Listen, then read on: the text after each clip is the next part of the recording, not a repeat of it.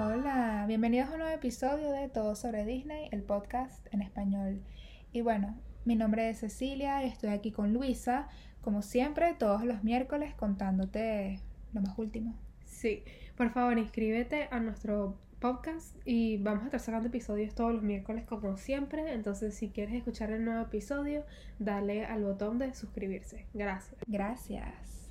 Entonces, el episodio de hoy está dedicado a las teorías conspirativas de Disney. Este es como un episodio de esos que es muy solicitado porque siento que cada persona tiene su propia teoría conspirativa de Disney y obviamente a Disney le encanta poner easter eggs o huevos de Pascua por todas partes para hacerte crear estas teorías. Sembrar la duda. Totalmente, porque siempre nos quedamos pensando, especialmente en las películas de Pixar, eh, ¿cuál es la conexión entre los universos de Disney? Si hay conexión entre los personajes, si viven en la misma... Exacto. Y también las teorías que están ya de vu o también las que se han escuchado demasiado.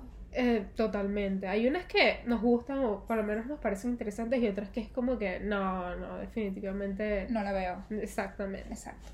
Entonces, en teorías conspirativas, yo creo que la primera, solamente para empezar y que ya lo sepamos todos de una vez, es que Walt Disney no está congelado. O sea, Dios mío, entendemos que era un señor súper mega millonario, este, muy visionario, el legado, el nombre, la familia, Sí. pero no, él no está congelado. O sea, es un señor que lastimosamente se murió de cáncer el 15 de diciembre del 66. Entonces, no, ni siquiera pudo llegar a ver el parque en el 71, imagínate. Es como que es muy triste. Pero sus cenizas fueron esparcidas en el Forest Lawn Memorial Park en Glendale, California.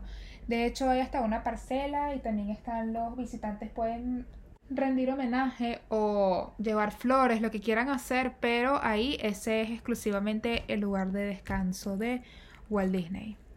Entonces no, Disney definitivamente no es un hombre congelado. Sí, y esta es como que una de las teorías que escucho más, como que no, el cuerpo de Walt Disney está debajo del parque y está congelado porque él congeló su cuerpo esperando que encontraran una cura para el cáncer. Entonces, cuando la encuentren, lo van a descongelar, no.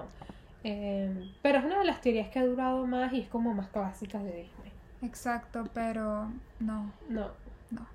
Ok, ahora vamos con las teorías así De las películas. Exacto. Algunas así que estamos como que que nos gustaría comentar. La primera es la de Buscando a Nemo.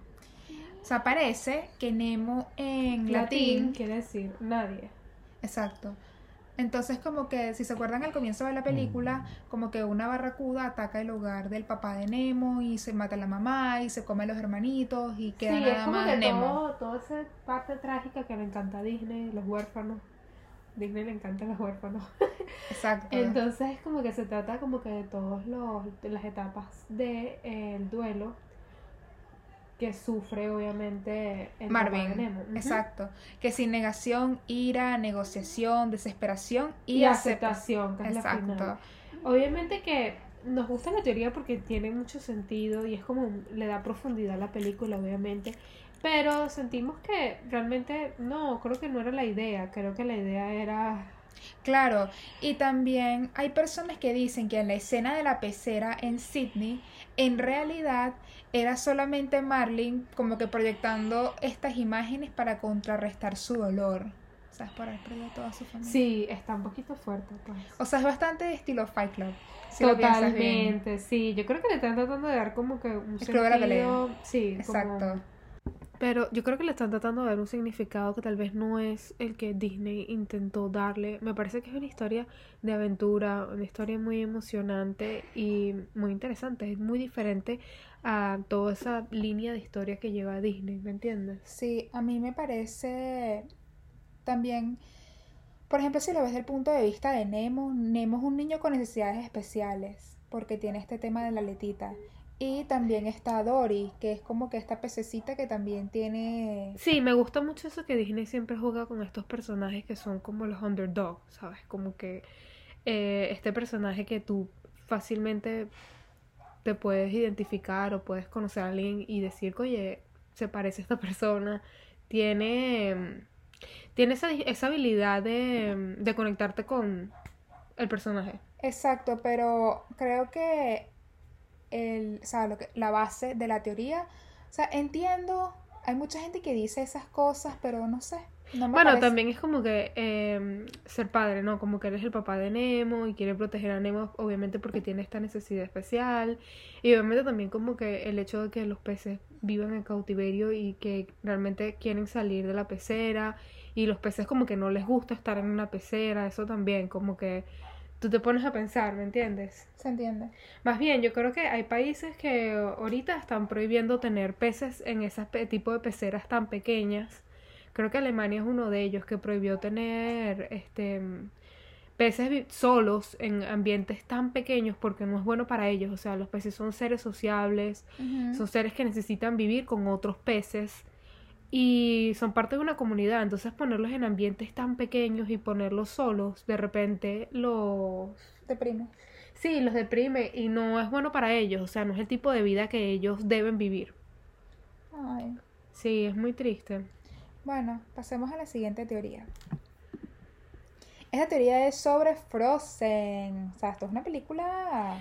Bueno, de Frozen hay como millones y millones de teorías, ¿sabes? Comenzando como que, que es la prima de mm, eh, la de Enredados, de Rapunzel, comenzando con teorías de los padres de ella, o sea, es como si, si Sí, podemos hacer un capítulo nada más sobre teorías de Frozen. Es verdad, pero esta particularmente es una locura.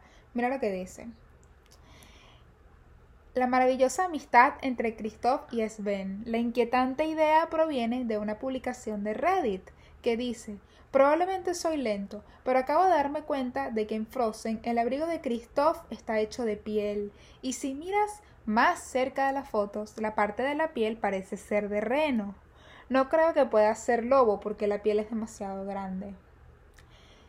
Continuaron destacando lo incómodo que sería esto. El mejor amigo de Christoph es un reno, pero mientras usas piel de reno.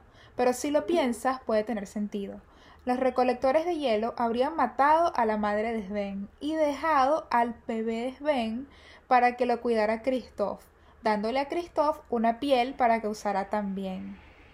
El usuario de Reddit también sugirió que el olor de Christoph y su piel le recordaban a Sven a su madre. Así que sí, es una teoría súper sombría.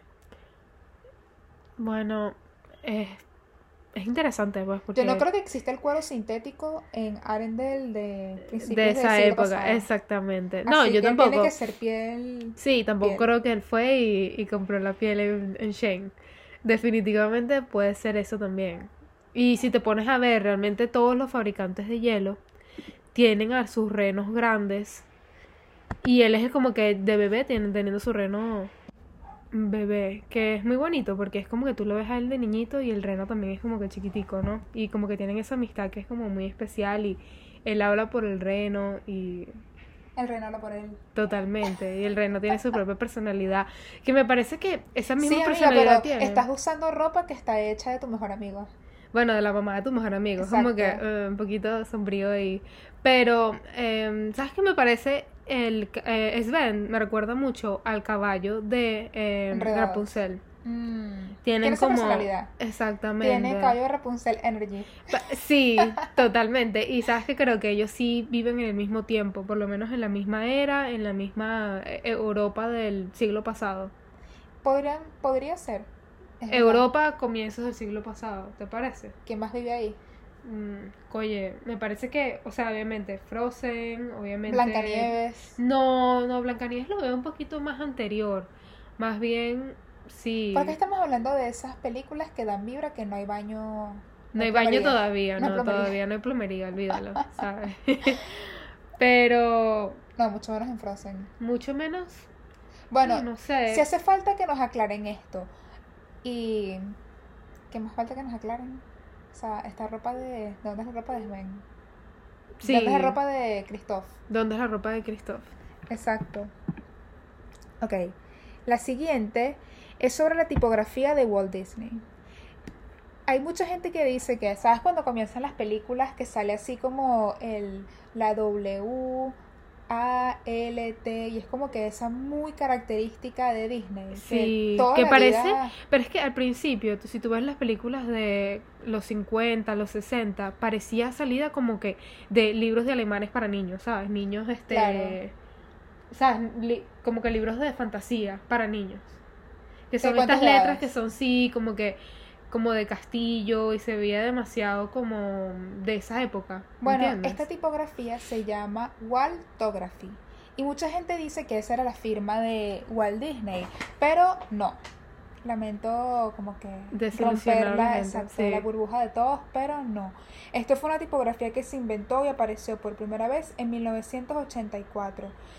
Así que no, no es la firma de Walt Disney ni él tampoco fue el que la Creo. originó, exacto. Y aparte se dice que es muy difícil conseguir como que autenti- autenticar exactamente la firma de Walt, porque él autorizaba a demasiadas personas a que firmaran por él. Entonces, ¿cuál es la original?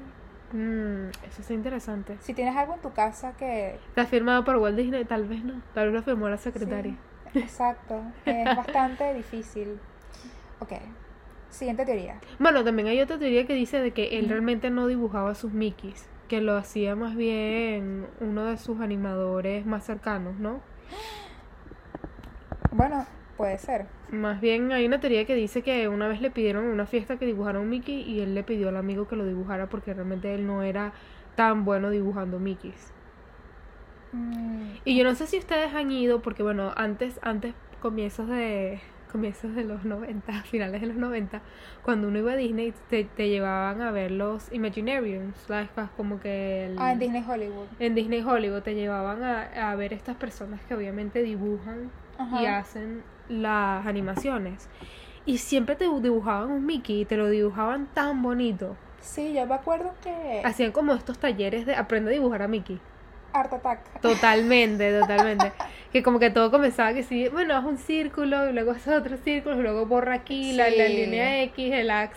Y tú así todo perdido y al final terminabas dibujando una cosa que no parecía Mickey. Exacto. Ah. Bueno, yo sé que Disney se sentía como que muy protector de Mickey, sobre todo porque él perdió los derechos de el conejito Osvaldo. Entonces, justamente ahorita salió en Disney Plus, que todo el mundo lo puede ver, un cortometraje de Osvaldo y van a sacar más, porque Disney recuperó los derechos recientemente del, Sí. de ese Osvaldo. Entonces, seguramente lo vamos a ver mucho más también en el parque. Sí, pero vamos, vamos a pensar así como que Mickey suena como que es más comercial. O sea, Osvaldo es como nombre de señor de 40 sin hijos. Sorry, Osvaldo. Sí, Osvaldo es como que señor Así que si eres Osvaldo, ya sabes qué tipo de energía soltero, le das a Luisa. calvo, total. Entonces, como que no me cuadra. Muy apropiado. Pero Mickey es chévere, Mickey es... Ok, esta siguiente teoría es sobre los parques y es una de las favoritas de Luisa. Entonces, en los parques de Disney, hay gente que dice que hay esqueletos reales en Piratas del Caribe. Obviamente, porque sabemos de que Disney cuida tan bien el- los detalles, como que ellos cuidan y quieren verse extremadamente auténticos. Pero en el parque de California, no en el de Orlando. Total, pero yo creo que cuando comenzó la atracción, ellos como que querían hacerlo tan, tan perfecto, como que querían dar ese ejemplo de que son realmente, ¿sabes? Calaveras y son realmente como que Huesos. huesos, como que... Y sabíamos que la tecnología en esa época se iba a ver un poquito como caricaturesco, como que realmente no se iba a ver tan realista.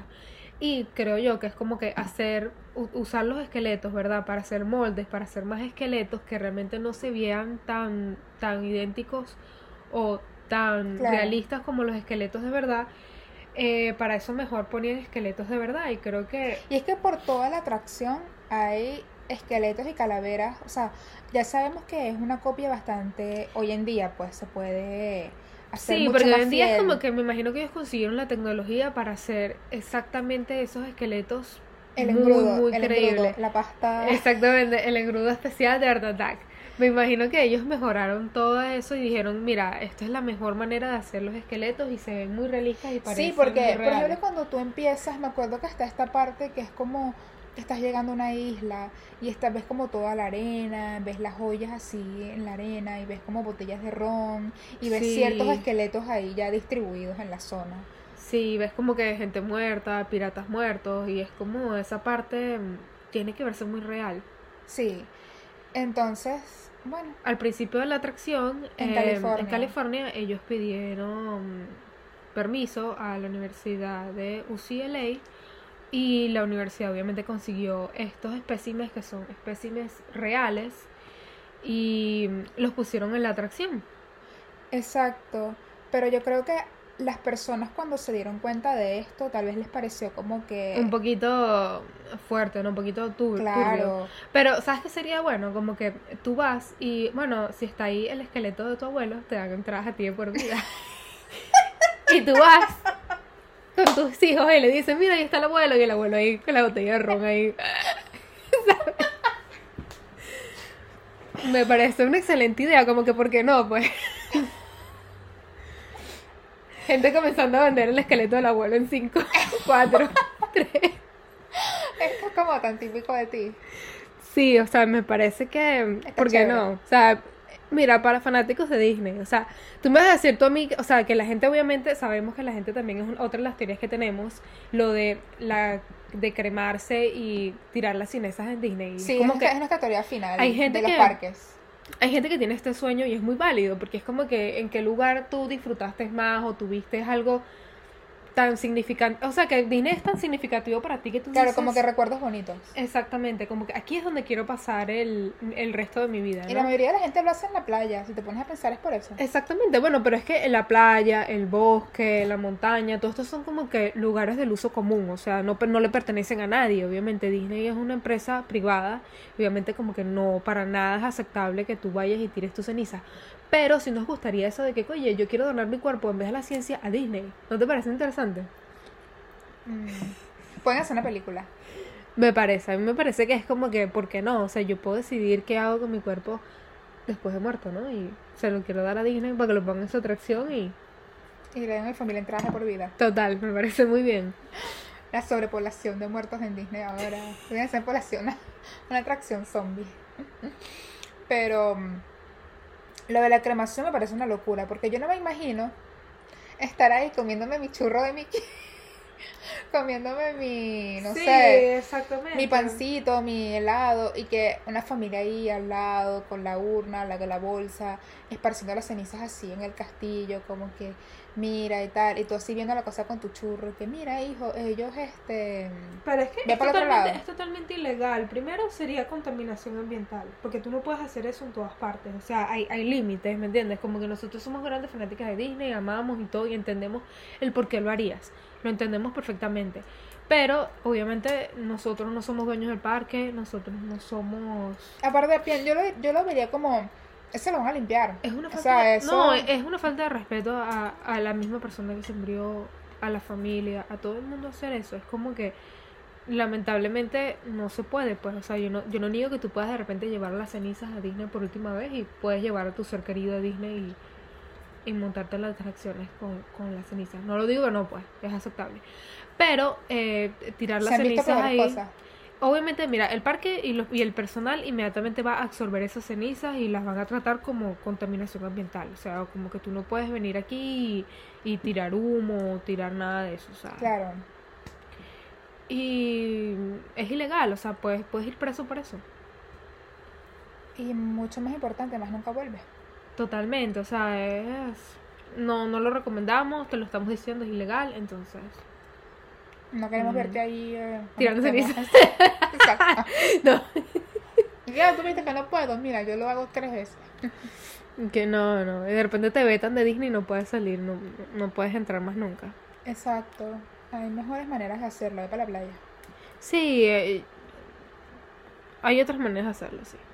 Más sensibles para ti y tu familia. En Total. Ahora, para terminar, queríamos como que hablarte de las menciones honoríficas. Uh, la primera es que mm, a mí me gustaría decir la de encanto, que es que mm, hay gente que dice que la casita no tiene baño. Ah, porque nunca muestran el baño. Y sabes que lo primero que uno llega, cuando uno, uno es invitado a una casa, uno quiere ver el baño. Como que eso, eso demuestra tanto, como que dice tanto a la A familia. mí me gusta darme las manos en el baño. Totalmente. Y fíjate que en la casa de Encanto y en la casa del Lego de Encanto no hay baño. Exacto. Porque no hay baño, ¿sabes? Y también, ¿sabes que también me parece interesante? Que en, la, en el Castillo de la Bella, donde todo es animado, tampoco hay baño. Pero es un castillo. Sí, pero tú quieres ver un baño, o sea, tú quieres ver si de repente la bañera habla, de repente el, Pero espera un momento, espera un momento. En la versión en vivo, me acuerdo que sale Bella bañándose en una bañera toda así, estilo europea, ¿sabes? Que parece un huevo. Se Sí. está bañando ahí súper bien bonita así la bañera y todo, se ve las espumas y todo. Sí, pero es como que Disney y el baño, como que No, y también sale la bestia, que se están bañando en un baño también. ¿Te acuerdas? Sí. En la versión animada. Sí. Así que no, amiga. Ay, verdad. Aquí el tema es encanto. El tema la es, casita. sí. Porque la casita está viva, ¿me entiendes? Pero es que ya va. Entonces, ¿cómo haces tú cuando vas al baño si la casita está viva? Espérate, y si, y si cada persona tiene un cuarto asignado, ¿a quién le tocó el asignado al baño? Ah, no se habían puesto a pensar eso, porque la- fíjate que la, la, la, la mamá tiene la cocina, Básicamente. básicamente, exactamente. no, el pero uno hermano, asume que la mamá tiene un cuarto también mágico de ella. bueno, no sabemos, porque no lo dicen, o sea, Igual, uno ve a la cuando- abuela saliendo de un cuarto cerrando la llave. Mm, pero sabes cuando te muestran que sí, el segundo piso, te muestran que sí, la habitación de Luisa, la habitación del primito, la habitación de Isabela, pero no te muestran las otras habitaciones. Es como que esa casa me, me intriga mucho. Sería, sería bueno que Disney de repente revelara el plano de la casa. ver. Segunda parte, Lin Manuel Miranda, por favor. Totalmente nos encantaría ver. Y fíjate que la casa es una nueva casa que ellos construyeron, entonces es como que más razones para mostrarnos una casa más Con baño. grande, más amplia, con más baños. O sea, es una familia muy grande y yo como no sé cuántas Exacto. personas. ¿Sabes que también estoy pensando que tal vez cada habitación tiene su baño? Para hacerlo más privado. Sí, pero es que aunque cada habitación tenga su baño, amiga, la casa está viva. La casa tiene personalidad. ¿Me Sí, pero la casa también tiene drenaje y tiene también tubería. Exacto, o sea, entonces la casa está ahí cuando estás en el baño. Sí, Nunca tienes imagino- privacidad. No, no, nunca. Esto es lo que yo, ese es mi, ¿sabes? Bueno, es una, cu- una, cu- una cuestión muy latina, ¿sabes? Tú no tienes privacidad en una casa latina. Es, el mi- Totalmente. es la misma esencia, pues. Entonces, la otra teoría de encanto es, ustedes conocen el momento en el que los niños de la familia Madrigal, ellos, o sea, en el momento en el que ellos reciben el poder, todo esto, o sea, la, la ceremonia es que ellos tocan la vela que les da la abuela y luego tú abres la puertecita, pim pum pam, ya eres mágico, ¿verdad? Sí. Ok. Si miran bien la película, regresen en ese momento en el que Mirabel toca la vela, Mirabel se limpia las manos antes de tocar la puerta. O sea, ella toca la vela, se limpia las manos con el vestidito, así como que para tocar la puerta, ¿sabes? Como esa, esa manera que tiene uno de tal vez tocar algo antes de tocar una puerta. Mirabel hace eso y todo el mundo dice que en el momento en el que Mirabel toca la vela y se limpia las manos, se está limpiando la magia. A diferencia de su, su, su primito, Antonio, que él tocó la vela e inmediatamente abrió la puerta. Pim pum pam, es mágico. Pero Mirabel, ¿no? Se limpió las manos. Bueno, puede ser como que también ella se limpió las manos y sin querer ella misma se nombró la puerta, pues porque ella misma es como la, La magia. casa. Sí. Exacto. Entonces como que ella tal vez ni se dio cuenta, pero ya sabes, como que se está dando ella misma el poder de ser ella la Puede magia de la casa. Moraleja, si tocas algo mágico, no te limpias No te limpias las manos, exactamente. Buena, buena recomendación. Exacto, está fuerte. Otra de las teorías es que así como em, Frozen y Enredados viven en el mismo universo, yo creo que la sirenita, Ariel, vive en el mismo universo de Hércules. Porque si te pones a pensar, ellos también son como que estas criaturas mitológicas. Y obviamente em, Hércules es el hijo de Zeus. Y obviamente Zeus. Zeus es el hermano de em, Poseidón, rey de los mares. Y yo creo que es como que, bueno, Neptuno es el papá de la sirenita. Entonces es como que también Neptuno, Poseidón, eran como nombres del mismo dios, rey de los mares. Pero es como que eso, eso querría decir de que en la vida, eh, si, lo, si lo ponemos a ver así, eh, Ariel y Hércules son primos. Exacto. Lo cual está, es una teoría bien aceptable. Sí, pero yo siento que esa teoría, o sea, puede que, ok, vamos a decir que en el universo, no sé, me- mm, en el universo, ¿cómo es que se dice? Mitológico, ok, puede que sea cierto, está bien, vamos a dártela. Pero siento que en el universo Disney no, porque no tienen ese mismo estilo de animación. Claro, bueno, eso también. Eso Bueno, más o menos sí lo tienen. No sé, está, bien- está muy... No, porque si tú supieras, el, el creador o el que hizo la animación de Hércules fue el mismo que hizo la animación de las películas de Pink Floyd, que tiene este estilo como que muy griego, como Ajá. que todo, todo tiene ese estilo muy artístico. Los, los espirales.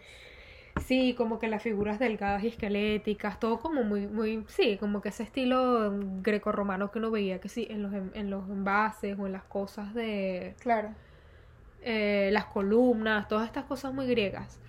Eh, y obviamente, obviamente sabemos de que la antigua Grecia y muchísimo, es muchísimo anterior a eso, como que estamos hablando de que Hércules es un semidios y estoy Pero Hércules yo- es Ricky Martin, Luisa. Sí, obviamente Ricky Martin es semi-inmortal, o sea que él va a vivir como realmente vive Ricky Martin.